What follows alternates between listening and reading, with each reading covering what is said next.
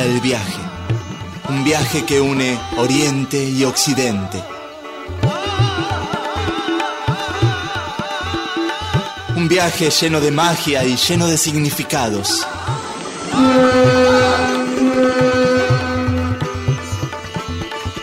Esto es Oriente Express.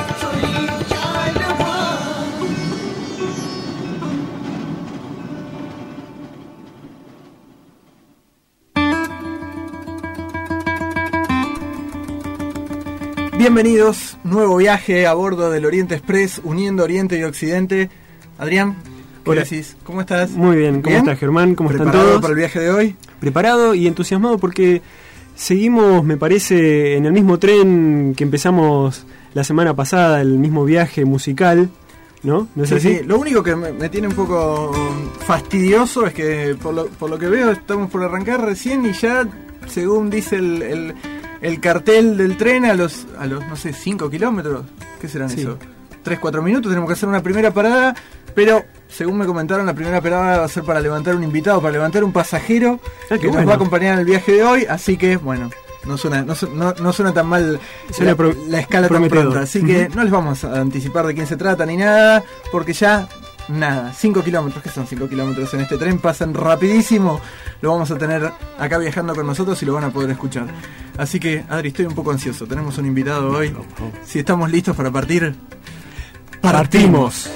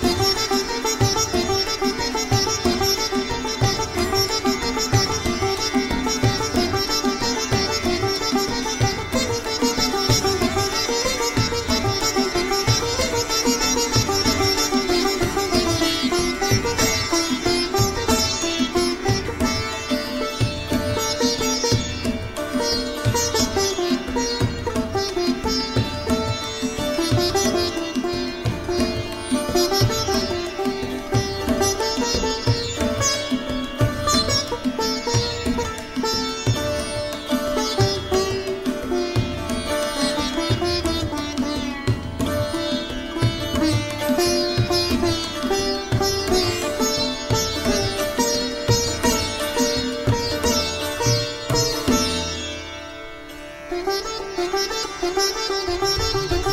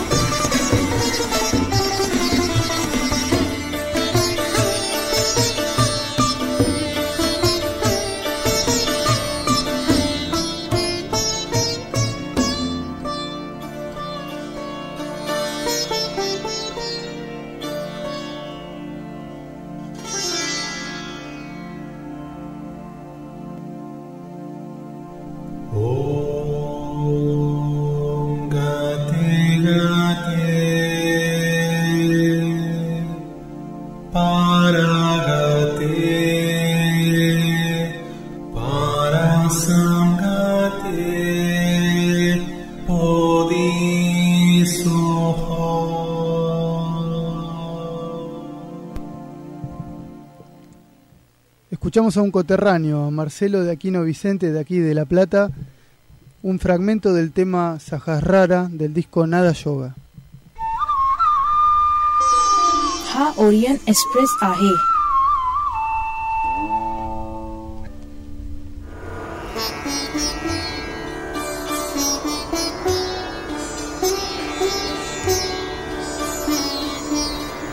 Bueno, no es casualidad el tema que acabamos de escuchar y que, presentó Santi, sino que nos va poniendo en clima para recibir al invitado del día de hoy que les anunciábamos. Marcelo de Aquino Vicente es platense, es músico, está hoy con nosotros.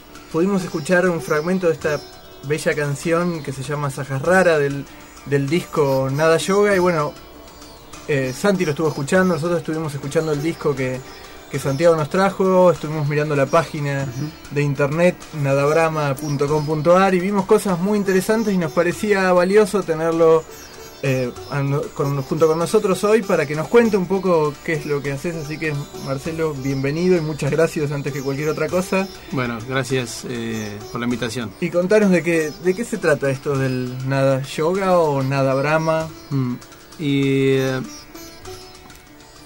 en sí, eh, el nada yoga eh, sería muy sintéticamente recorrer el camino del yoga a través de la música y un poco más en profundidad a través de lo que podemos decir el sonido o la vibración. Eh, en ese orden, siempre se empieza por el aspecto externo y se va tratando de ir profundizando, eh, afinando la percepción, la sensibilidad para recorrer un camino más interior. Pero sí, eh, necesariamente es un camino de autoconocimiento. Quizás, eh, me atrevo a decir, el más antiguo de todos. Se ha perdido un poco la, la, la enseñanza. Yo creo que un- en parte involuntariamente y en parte voluntariamente.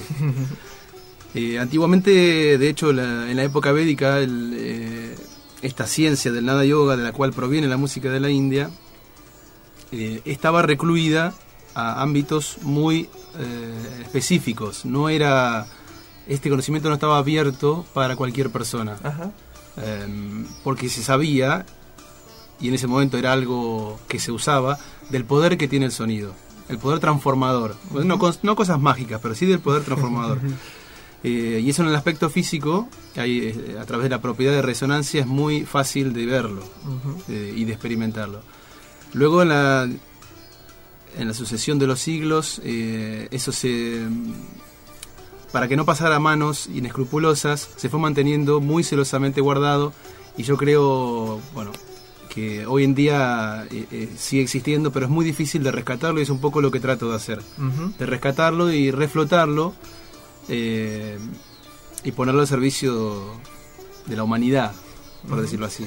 Marcelo, sí, porque digamos, hacemos una aclaración. Nosotros lo hemos hecho varias veces en el programa, que es que a veces suena raro, digamos, hablar de yoga y a- asociarlo a otro tipo de cosas. En este caso, el sonido, las vibraciones, la música, porque bueno, en Occidente estamos acostumbrados a hablar de yoga o a ver al yoga como una disciplina física, digamos, Claro. y en la India se habla de yoga en un sentido amplísimo, digamos, mu- hay un sinfín de actividades diversas que pueden ser yoga, Claro. porque yoga es siempre un sendero de autoconocimiento o de pulimiento o de aprendizaje o lo, o lo que fuere, pero adopta las, las maneras más diversas y en este caso el que, el que vos has elegido pasa por el sonido, por las vibraciones.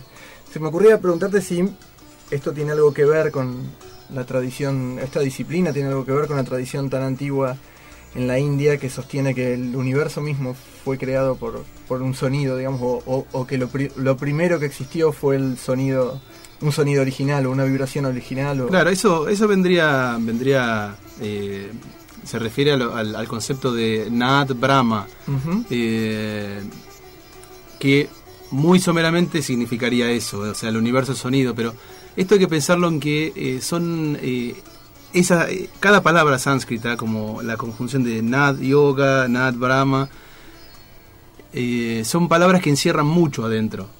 Sé, Entonces, no sé, desde nuestro desconocimiento de la disciplina, por falta de experiencia básicamente, no por conocimiento intelectual, tendemos a hacer una traducción literal que, que está muy, pero muy lejos del significado real. Por eso es que si hay algo que es el Nada Yoga, es una experiencia práctica. No es eh, Sí, volar sí, por sí, los aires No con las vibraciones. Es algo que, en el cual uno experimenta y lo lleva a su vida cotidiana. Entonces, eh, decir que el universo sonido es, eh, digamos, en realidad o surge de ciertas vibraciones es algo que es correcto, pero es eh, muy sutil, porque ya en ese plano la- el ámbito verbal de la palabra escapa A esa concepción. O sea, no hay forma de eh, siquiera atisbar ese conocimiento que no sea la experiencia. O sea, intelectualmente es imposible. Está perfecto. Y es más, y es erróneo, porque lleva el, el- el Sí, intelecto sí. como funciona A la simplificación. dualmente, siempre eh, va, va, va a- eh, si escapa de esa experiencia, va a arribar a una conclusión errónea. Ahora, si está eh, sustentado por esa experiencia, está muy bien. Entonces, aparte, eh, es muy natural esto. Pasa más que nada por ver cómo eh, el universo, en lo- que nosotros podemos experimentar, florece y se disuelve en ese sentido. O sea, todo lo que, a lo que podemos tener acceso a- con los sentidos tiene un origen, o sea, tiene una semilla, se desarrolla y se disuelve en algo, digamos. Eh, entonces, esto, aprovechando esta, esta cualidad que en los sonidos es muy clara, o sea, uno puede lanzar un sonido, pero ese sonido es- dura una te- determinada cantidad de tiempo y luego se apaga. ¿no?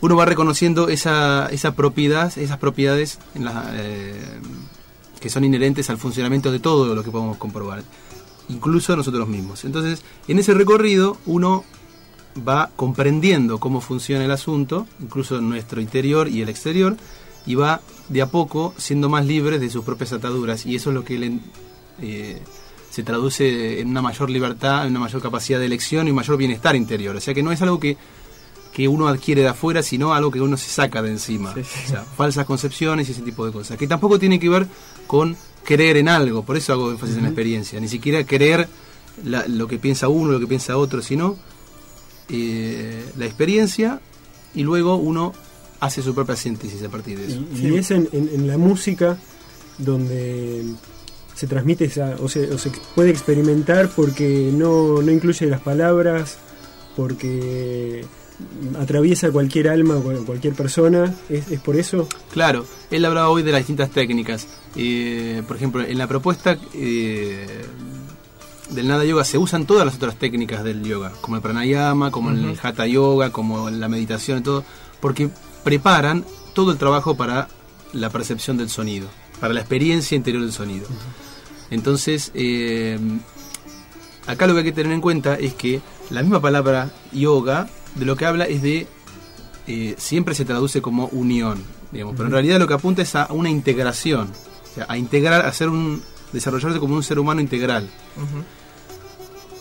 Entonces, si uno eh, ya descarta una parte de la realidad, sea una forma de trabajo o una o lo que sea, ya digamos, no estaría haciendo yoga, porque estaría descartando una parte del Sí, sí, todo. que no queda integrada.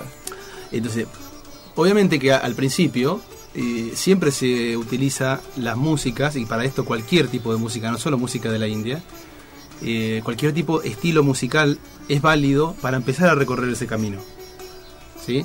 Eh, porque se aprovecha, además de otras cualidades que tiene la música, eh, que como decís, al, al ser instrumental, vamos a decir, ¿no? en lo que es instrumental, que no tiene letra, para que no se, no, no, no se dispare la cabeza intelectual, Claro. lleva a uno a un estado en el cual uno no puede asociar con nada. Digamos, vamos a hablar sí de un estilo que uno no conoce. Si uno no lo conoce, la mente no puede asociar con cosas conocidas. Entonces eso lo pone en un estado interior mucho más abierto y más amplio, que le permite ver lo que sea mucho más abiertamente. Entonces se empieza trabajando con la música, con los estilos musicales, y en ese transcurso, en esa experiencia, eh, la consecuencia natural es que la mente se va quitando, o sea, se va calmando. De la cantidad de, de pensamientos o de, funcionamiento cotidiano. Entonces, cuando eso se aquieta, aparece algo que es inherente al ser humano, no es algo que se gane de afuera, vuelvo a repetir. Empieza a surgir algo, y ese algo es. Eh, bueno, no voy a decir que cada uno No, ni hablar. lo busque por su no cuenta. decir. Es que Pero eso es aparece clave algo, de aparece Lo que vos señalabas acerca de la experiencia. Nosotros nos mirábamos con Adri mientras vos ibas hablando, porque nosotros muchas veces nos reímos acá en el programa porque sentimos generalmente que tratamos de atisbar, me quedo con tu palabra que me, me- me encantó, eh, aproximar, hablar de cosas que, de las que no se puede hablar, digamos, y las que no tiene sentido hablar. Entonces es como que hacemos un programa donde tratamos de dar- dejar algunas pinceladas, sugerir algunas cosas, o por lo menos generar alguna pregunta en, en quienes están escuchando, pero sabemos que no podemos tener más pretensión que esa, digamos, porque este tipo de cosas no tiene demasiado sentido hablar. De hecho, la música que, que, que solemos pasar acá, hoy eh, hicimos una excepción porque te tenemos a vos de invitado, pero generalmente es música un poco más eh, pasatista, digamos, Mm. porque nos parece que en cierta forma tener la pretensión de pasar otro tipo de música eh, no tiene demasiado sentido, porque es- ese tipo de música, digamos, hay que estar en el lugar correcto, en el momento correcto, para participar de la experiencia de escuchar esa Claro. música. No es una música que yo la pongo y la- eh, edito el tema, lo corto por la mitad, lo paso por la radio y ya está, es lo mismo, sino que hay que estar en la situación correcta, digamos, en el momento correcto para que, para que eso pueda para que eso pueda operar, digamos. Así que realmente muy interesante todo lo que nos has dicho. Y a mí, ¿sabes qué? Me gustaría saber un poco acerca de vos. ¿Cómo nacieron en vos? ¿Cómo fue el acercamiento al, al Nada Yoga? ¿Cómo terminaste en la India estudiando unos cuantos O años empecé en la en, India. en- en Varanasi? O, claro, La ¿cómo, inquietud empezó ya. cómo, No, no, no. cómo y se disparó en vos? Si vos ya eras músico de yo antes. estudié, estudié, estudiaba piano y en un momento ¿Estudiás en la, en la universidad? No, no, estudié en forma Por tu cuenta, particular, digamos. Y, sí. eh, siempre tuve esa inclinación por la música, por los estados a los cuales me llevaba la música. Y en- cuando era adolescente me refugiaba más en la música. Hoy en día es otra, hoy en, hoy en día es un camino de, de integración, ¿Y ¿De digamos. qué no, no- refugiabas? de, supongo que de, de las cosas que me hacían mal de la afuera. Ujú. Eh, o que no podía no podía integrar en mi vida. Hoy en día la música es, es, es algo que que me lleva a conectarme más con el mundo, no a separarme más de- del mundo, o sea, entenderlo mejor. Está entendido. Está bueno. Eh, Y entonces, eh, adolescente. bueno, pero en un momento me en resultó, sí, en un momento me resultó, ¿cómo decirte? Insuficiente. Ujú. Eh, me encantaba tocar música clásica y todo, pero me resultó insuficiente desde el punto de vista espiritual. Está. Tenía un impulso interior de, de algo más. Algo te indicaba que la Siempre- música tenía más para darte, digamos, en algún, en algún otro lado. Y no sabía, no sabía de dónde. No sabías bien Bueno, dónde. Y de repente eh, siempre tenía de oreja, porque había escuchado en los Beatles eh, a George Harrison tocando el sitar, y bueno, y había escuchado de Ravi Shankar. Y dijiste, ahí puede haber algo. Y lo tenía siempre, me encantaba el sonido, era algo que no lo podía creer. Y bueno, casualmente un día, bueno, conozco a alguien que, que nos pusimos a charlar y bueno, me, me contó que había un profesor en Buenos Aires que enseñaba a citar y bueno, ahí empecé a estudiar, me encantó y ahí no, no paré más. En Buenos Aires. Sí, ¿Y eso luego- fue hace cuántos años? ¿Recordás? Y en el 2002 o 2003. ¿Y cómo saltaste a la India de ahí? También así como la nada. De un día dije, bueno, medio así en, en chiste, me voy a la India. Y después dije, después caí y dije, uy, no, en realidad me puedo ir a la India.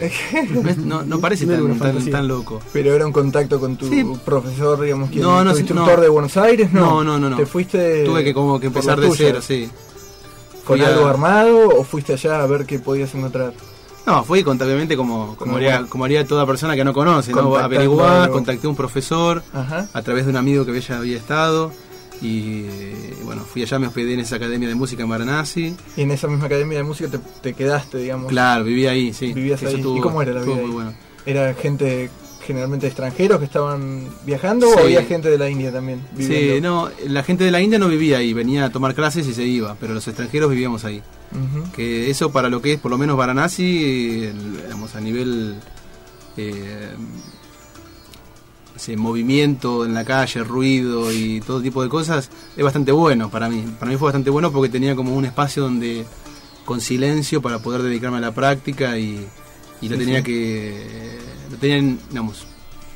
O sea, te cocinaban todo, o sea, vos pagabas, pero no tenías que hacer nada, solamente estudiabas. Entonces la. la ¿Y cuánto tiempo estuviste? y ahí estuve vez. cuatro meses. Cuatro meses Sí. viviendo ahí. Y, y bueno, eso fue muy, muy fructífero. Aparte, fue como un cambio, porque una cosa es, como vos decías, estar acá estudiando, otra cosa es estar allá en, el- en la cultura, O sea, más con allá un de la, profesor. de la disciplina que aprendiste, la vida ya te, te, te transformó de alguna Claro, manera. claro, aprendés quizás igual o más de la vida cotidiana, estar con tu profesor eh, hablando de cualquier pavada o mirándolo o lo que sea. Sí, sí.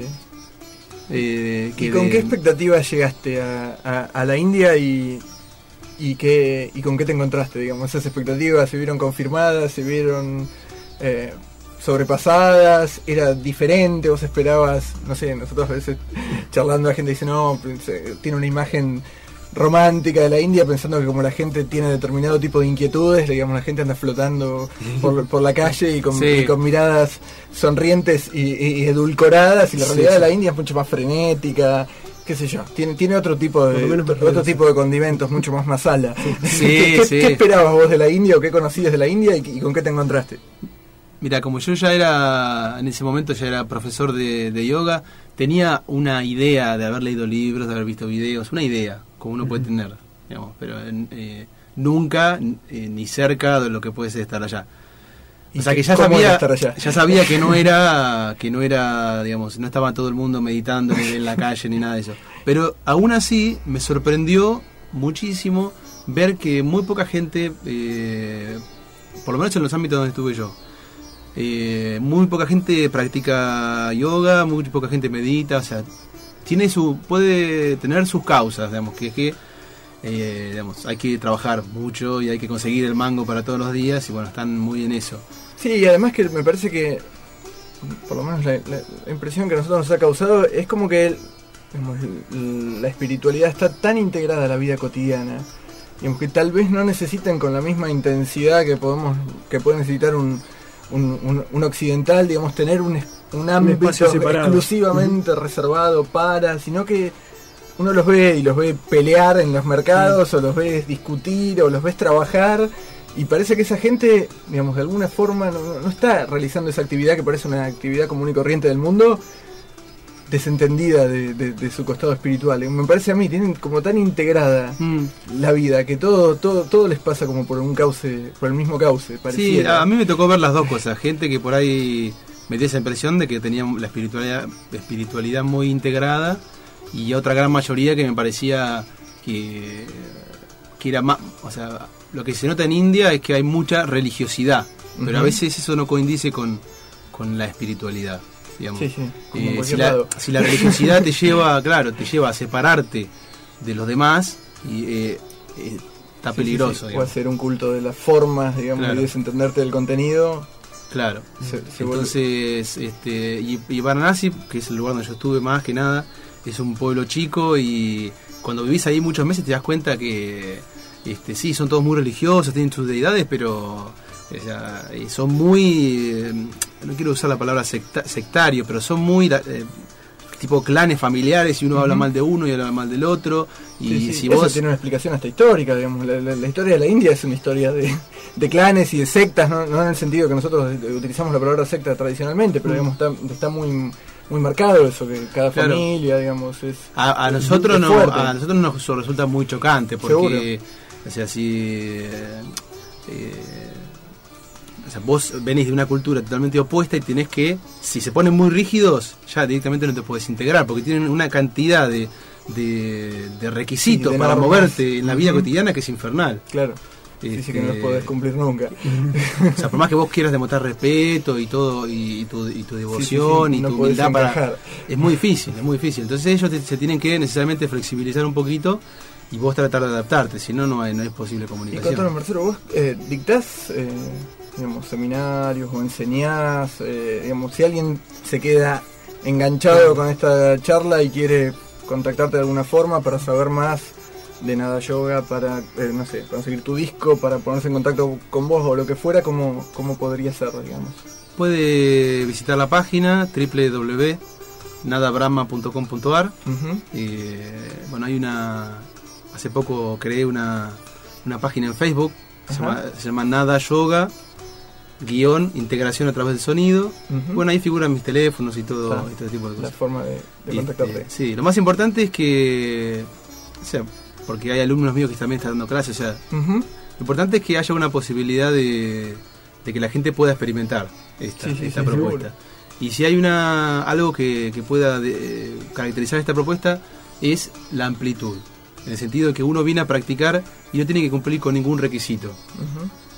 No- ni Ni, tiene ni que de saber de música, digamos, no, tiene- no es, no se trata de creer en nada, se trata de hacer la experiencia Está y cada uno saca sus propias conclusiones. Muy claro, está muy bueno. Tampoco tiene que saber de música, no tiene que saber de yoga, o sea, es un... eh, Sí, pero bueno, en palabras es difícil explicarlo, es una experiencia. Entonces, este, por lo menos hay una.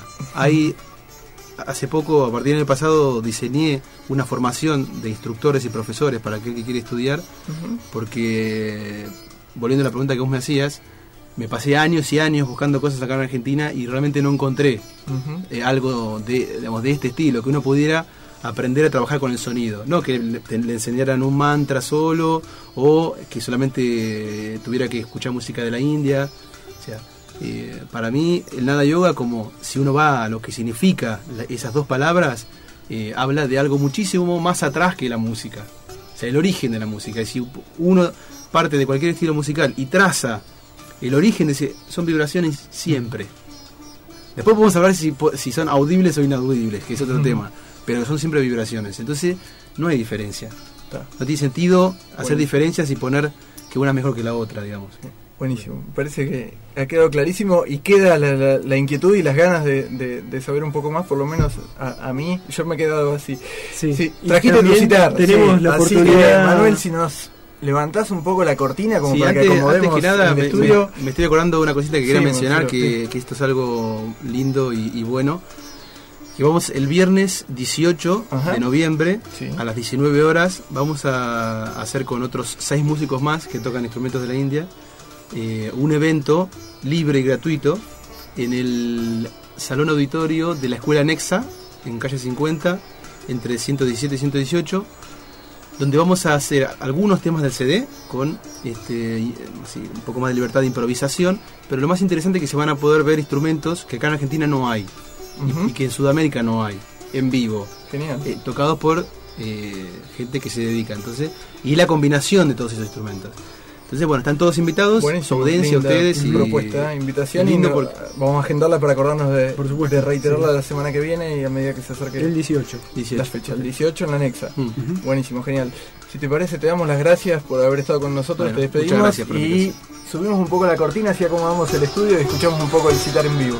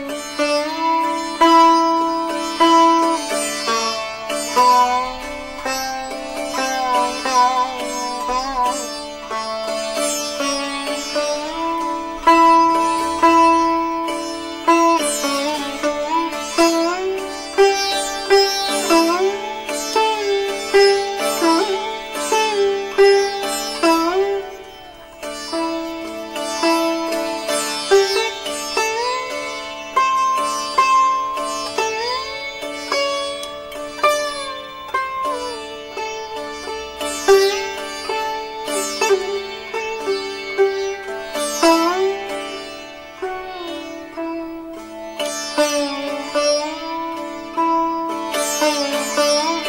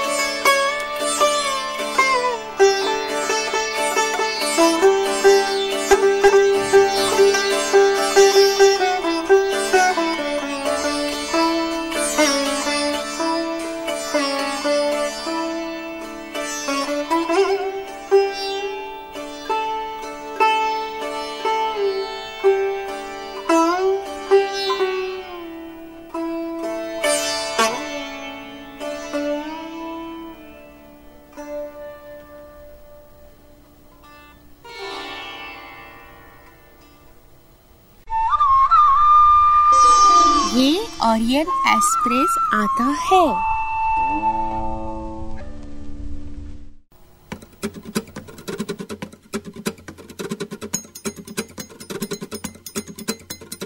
தத்தை கிணக்கு தத்தை கிணக்கு தர்க்க ததிம் கிணக்கு ததிம் கிணக்கு ததிம் கிணக்கு தா தர்க்க ததி கிணக்கு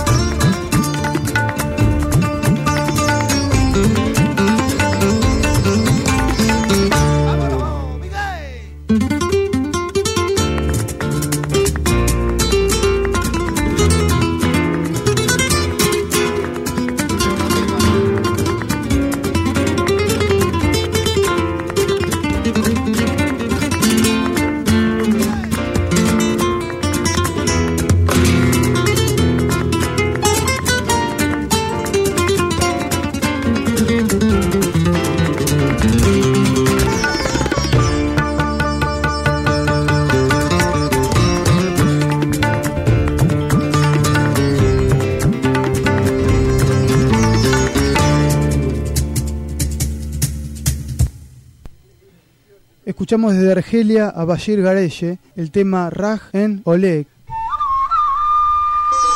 ये ऑरियन एक्सप्रेस आता है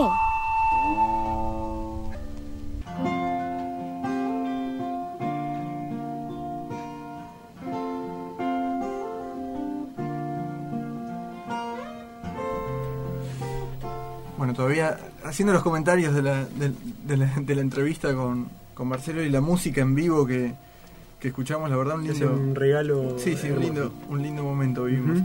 Y teníamos la idea de, ya que contábamos con, con esta visita para, para el programa de hoy, profundizar un poquito más, no nos va a quedar demasiado tiempo, pero sí para contarles, aunque sea que ustedes se queden con, con el nombre de este hombre y para que puedan ver que no es algo tan aislado, digamos, eh, en otras oportunidades hemos dicho ya en el Oriente Express esto de que en Oriente es muy común que el conocimiento, digamos, el conocimiento admite, por lo menos la gente está habituada a admitir que el conocimiento tiene distintos vehículos para ser transmitido. Digamos, en- aquí en Occidente, a algunos de nosotros nos gusta el- la facultad, la, la ABN también está en temas de docencia, qué sé yo, es como que estamos acostumbrados a que el conocimiento se transmite de una forma determinada, digamos, que es la forma de la enseñanza tradicional, la forma de la academia, la forma de la ciencia.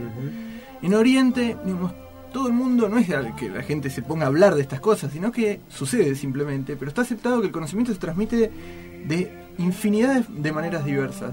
Alguna vez hablamos de los cuentos y las historias como algo más que una actividad lúdica o recreativa, sino como formas en las cuales se conservó y se transmite el conocimiento antiguo. Bueno, la música es otra de las formas de transmitir conocimiento, no porque se enseñe música, ¿no? No, que también eso sucede, no porque se enseñe a las personas a tocar un instrumento o a cantar de, de determinada forma, sino porque a través del sonido ¿m? y sin la mediación del, del intelecto se cree que también se puede transmitir conocimiento. Y un poco este es el punto de partida del personaje que les queríamos presentar hoy. Sí, un poco este es el, el lugar desde el cual Inayat Khan eh, hizo su trabajo. Él, él quería una relación directa con Dios y esta relación directa con Dios él la consigue a través de la música. ¿Y quién fue Inayat Khan, Ceci? Inayat Khan es un maestro sufí de la India. Él es hindú. Que lo ubicamos en qué, en- Eh, qué tiempo. Más, eh, él nace alrededor del, sí, del 1882, en una familia ya de músicos y en una familia además eh, muy amplia desde el punto de vista, eh, desde el punto de vista intelectual. En, en la casa, eh, era una casa habitada por poetas, compositores, músicos, pensadores de las más diferentes creencias, donde, donde sí había un sentimiento de unidad de todos los credos. Sí, es muy Eso lindo fue esa descripción. Se, se, se comentaba, digamos, que su casa era como un gran lugar de reunión, de puertas abiertas de, de manera Sí. permanente, donde venían los, los más disímiles personajes, se daban cita en ese lugar, artistas, poetas, músicos. donde se reunían y discutían y distintas charlaban. religiones, sí, donde estaba la agenda abierta todo el tiempo y cualquiera ponía- podía venir a, a- a plantear, digamos, cualquier cosa y se armaban enriquecedores de- debates y discusiones. Sonaba un ambiente muy, muy, muy lindo, muy enriquecedor. Sí, todas estas discusiones pasaban no solo por, la, por las cuestiones filosóficas o religiosas, sino también por todas las otras cuestiones que tenían que ver con el arte. Y en esto fue donde se interesó desde siempre, desde muy chiquito, se interesó Inayat Khan. Y él encontró en el arte y en la música en particular un, un medio, un camino, un vehículo donde podía expresar esta relación que él quería tener, esta relación personal que él quería tener con Dios. Y por otro lado, un encuentro que él tiene a los 18 años con, con su maestro, con su guía espiritual. Lo que su, lo que su maestro le dice es, le da una orden en el momento en que su maestro muere, y es que se vaya a Occidente, que una Oriente y Occidente a través de la música. Él toma esta, esta, esta orden, desafío. este desafío de su maestro y apenas dos años después está viajando a Oriente y toda su vida la dedica la dedica a, a la difusión de esta música tan especial él decía que, que la música es el lenguaje del alma decía que eh, si, si para dos personas de diferentes naciones o de diferentes razas lo mejor que pueden encontrar, el mejor puente de unión que pueden encontrar es la música. Pero no solo para las- la música une a las personas, no solo la música une al hombre con el hombre, sino que además la música une al hombre con Dios.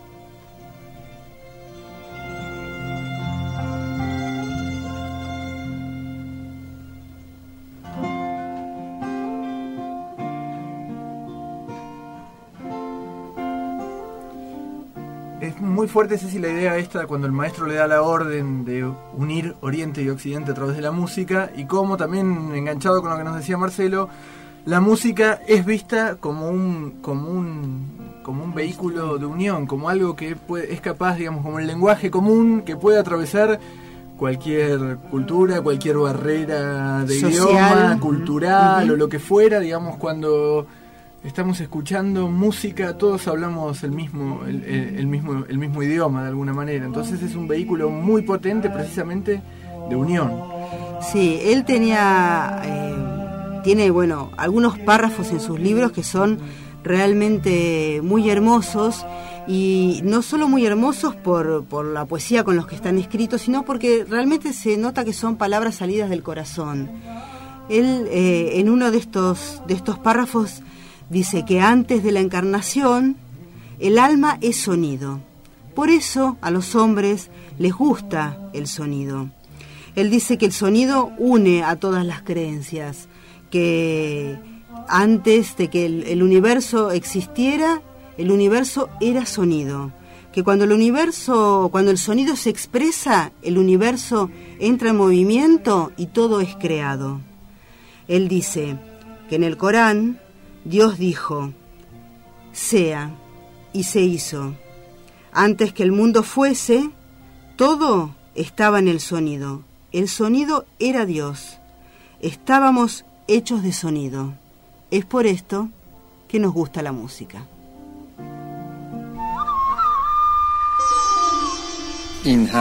Orient Express.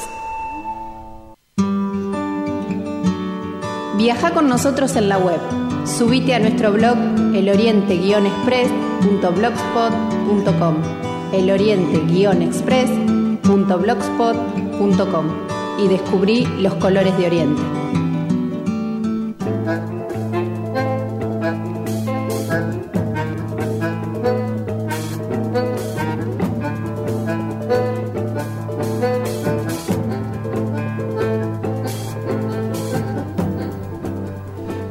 Se dice en el Oriente que existe en la creación una melodía hecha a la medida exacta de cada individuo. Se cree que cada hombre fatiga su vida buscando incesante esa melodía, su traje a medida musical. Poblamos nuestros días de obligaciones, entretenimientos, compromisos, amistades y placeres, pero en última instancia nada de eso nos importa. Los necesitamos para distraernos, sí. Son juguetes para adultos que sirven para mitigar el dolor que nos produce escuchar bellas canciones, sabiendo que ninguna de ellas es la melodía que anhelamos y seguimos buscando.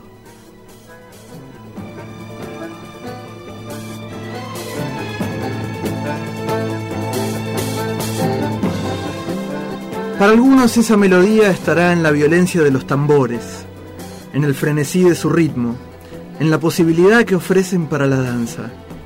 Otros la buscarán en el rasgueo triste de una guitarra desvencijada, ejecutado por un cantor viejo y de voz cascada. Para alguno la melodía que lo espera vendrá de la penetrante vibración de los violines y del arrebatador sonido del bandoneón, capaz de llevarnos en un tris del profundo abismo al más alto de los cielos.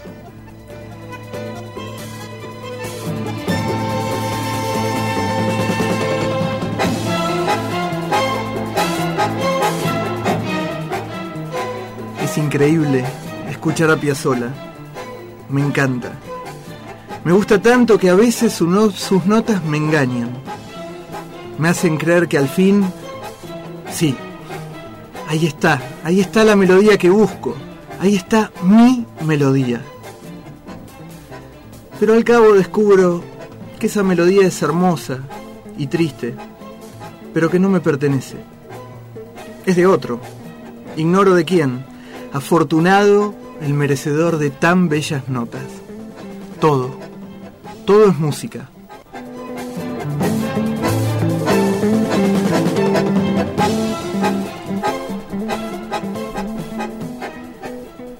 Todo es música, absolutamente todo. A veces, entreveo que la melodía anhelada está en una voz muy, muy suave, apenas audible, acompañada de una mirada que quema e invita a la unión con Dios, la voz de la persona amada.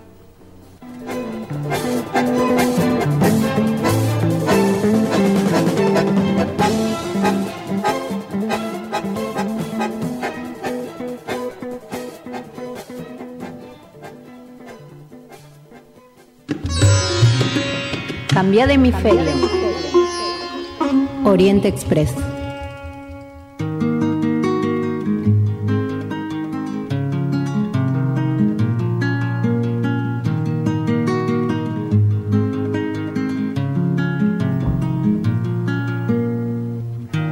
Todo comenzó con un sonido primordial. Y entonces un sinfín de notas se fueron forjando.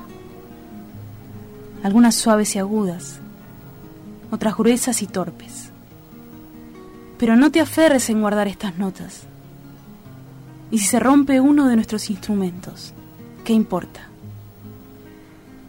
Hemos caído en el lugar donde todo es música. El rasgueo y las notas de la flauta son un destello del soplo de su aliento. Es debido a la música que una vela parpadea y se consume. El arte de cantar es como la espuma del mar. Los delicados movimientos provienen de una perla que se halla en algún lugar del fondo del océano. Si todo es música, entonces, ¿por qué no afinar nuestras notas para que quizás algún día podamos ser uno con aquel que es pura música?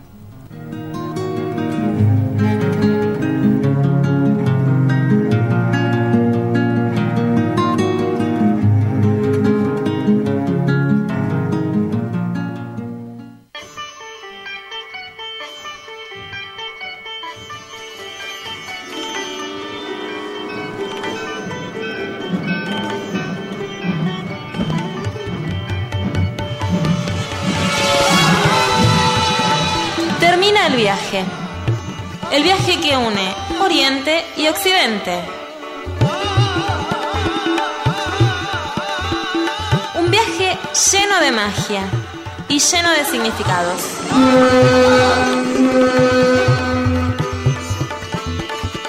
Esto fue Oriente Express.